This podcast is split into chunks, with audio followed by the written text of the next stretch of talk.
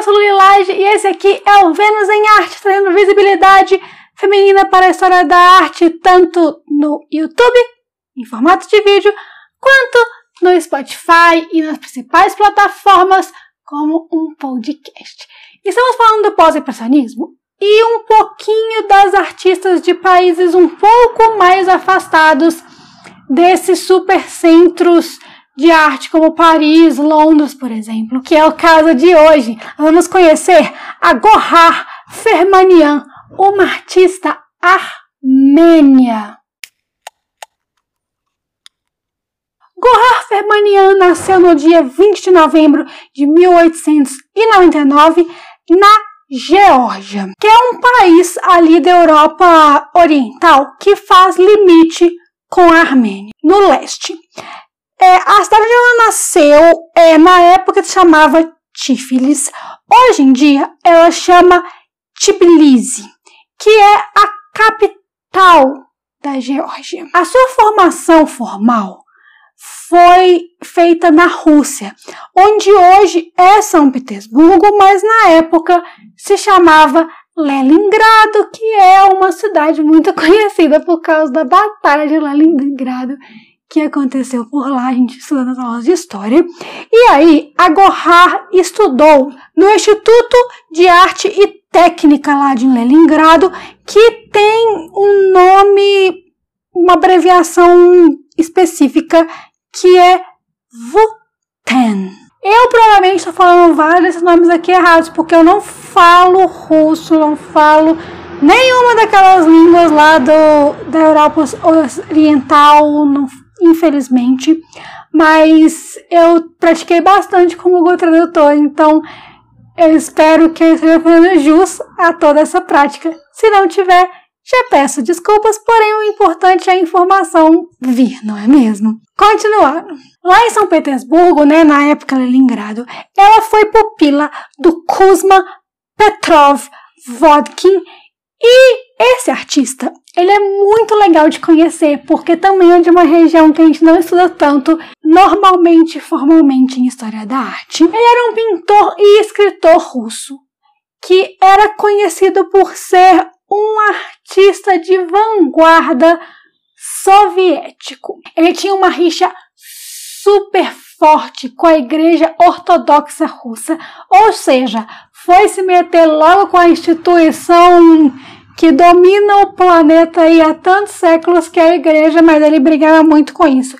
E com essa rixa tão forte, porque ele era considerado um artista de obras eróticas e realmente muitas obras dele têm esse tom sensual assim, com isso, ele, os principais artistas russos da época tinham opinião muito contraditória sobre ele. Uns amavam, outros criticavam. Ele estava sempre ali na boca do povo, mesmo que por muitos anos ele tenha morado em Paris. Ele nem estava na Rússia e o pessoal estava lá discutindo sobre ele. O estilo do Petrov Vodkin está presente 100% nas obras da Gohar ela tem um estilo muito parecido com ele, a ponto do pessoal às vezes confundir mesmo os dois, porque eles são bem similares, dá pra ver essa influência de forma muito forte da obra dele na dela. O que não é algo negativo, é claro, a gente sempre vive de referências. E a Gohar, ela é considerada a primeira mulher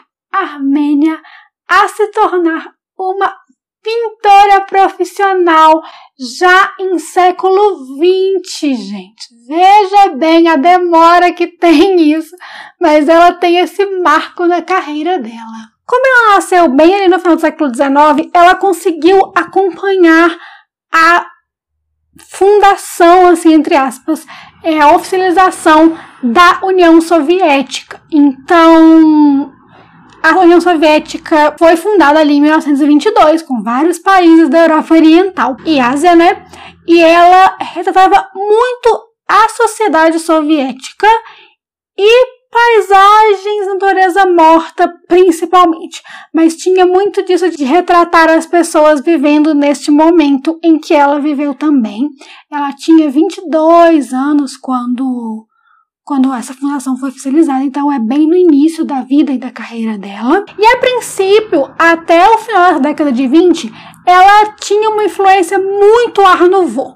Depois, a partir daí, é que as cores dela foram ficando cada vez mais quentes, mais fortes, e ela começou a tender um pouco para o realismo soviético ali. Tudo isso, esse mix de estilo ali, ela sempre telecionando, caracterizam ela como pós-impressionista, porque ela tava, ela era essa esponjinha assim de referências, vivendo nesse momento de transição, sem um estilo definido, tecendo as próprias coisas e com a influência do mestre dela. Então a gente classifica ela dessa forma por isso, pela loucura de estilos mesmo. Ela também era professora e deu aula na capital da Armênia em duas grandes instituições, a Universidade Estadual de Yerevan e na Escola de Arte de Yerevan. E ela viveu em Yerevan até morrer, no dia 22 de janeiro de 1958, aos 58 anos. 14 anos depois aconteceu na mesma cidade uma exposição solo, póstuma, em homenagem a essa mulher que marcou aí a arte soviética, a Armênia e a sua época. Vamos falar um pouquinho das obras dela agora, porque tem umas obras muito legais para mostrar para vocês. Começando por um autorretrato. Não achei retrato de nenhuma obra, porém achei que todas elas estão em óleo sobre tela, só que eu achei isso depois de ter montado o nosso visual. Então, você tá vendo pelo YouTube, você vai ver que não tem a legenda do material, mas todo mundo é olho sobre a tela aqui, tá bom? Autorretrato. Então, essa era Gohar. Ela se retrata com um lenço na cabeça, uma roupa vermelha, é, são trajes, um traje bem típico da, da época dela aí, com seu cabelo preto e séria, olhando para si mesma olhando para, para o espectador. Essa obra ela é muito cheia de borrões, apesar da forma principal estar definida, a gente vê onde é o corpo, vê onde é o lenço tudo. A, o resto do loucura, assim. As cores são misturadas na tela, tem essa influência assim do impressionismo, que é quanto mais perto você chega, mais bagunçado está o visual. A gente vê ali na testa dela tem uma sombra assim, então parece que a luz tá vindo do lado direito da tela. Um autorretrato pra gente saber que Gohar se retratava. Natureza Morta, a maioria das obras dela tem esse nome porque era o assunto principal que ela pintava sem muito mistério também. As cores são bem fortes e as formas definidas, mas o preenchimento bem louco ali, com mistura de cor, borrão e etc. Essa obra retrata uma cesta cheia de maçãs, parecem ser maçãs, mais natureza morta, com as mesmas características de ter uma delimitação de espaço, mas um preenchimento dessa mistura de cores e mistura de pinceladas e tudo. Dessa vez Apesar de também serem frutas, tem uma variedade maior de fruta. Tem várias uvas, tem uma frutinha que não sei o que é, parece maçã.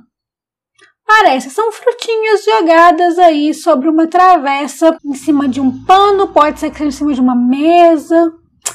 Não tem como ver. Partiu em Nork.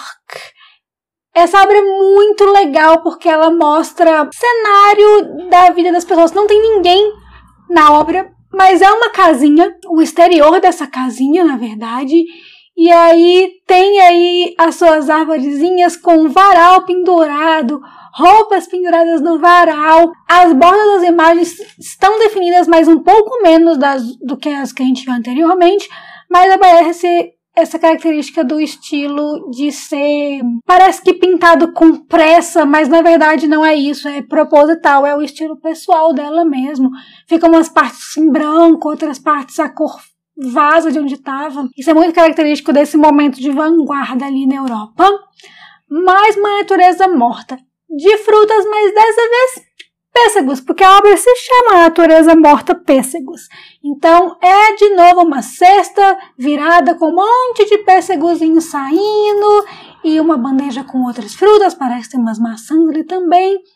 Ou seja, Natureza Morta era o tema favorito de Gohar. Nossa artista soviética. Espero que vocês tenham gostado de conhecer um pouquinho sobre ela para engrandecer mais o nosso currículo de pós-impressionistas que não estão ali.